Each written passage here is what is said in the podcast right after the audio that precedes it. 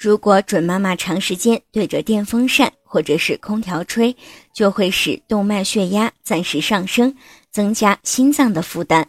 并且由于头部的血管比较丰富，对冷刺激比较敏感，长时间吹冷风就会出现头痛、头晕、疲倦无力等症状。正确的方法是将电风扇调成摇头旋转模式，并且放在离准妈妈较远的地方，风量也不宜过大。吹空调的时候应该穿上长裤，晚上则需要盖上空调被，不能将肚子裸露在外面。身体出汗多的时候，全身皮肤的毛孔就会变得疏松，汗腺大张。如果此时马上吹空调或者是电扇，轻者会患上伤风感冒，重者则会出现高烧不退的情况。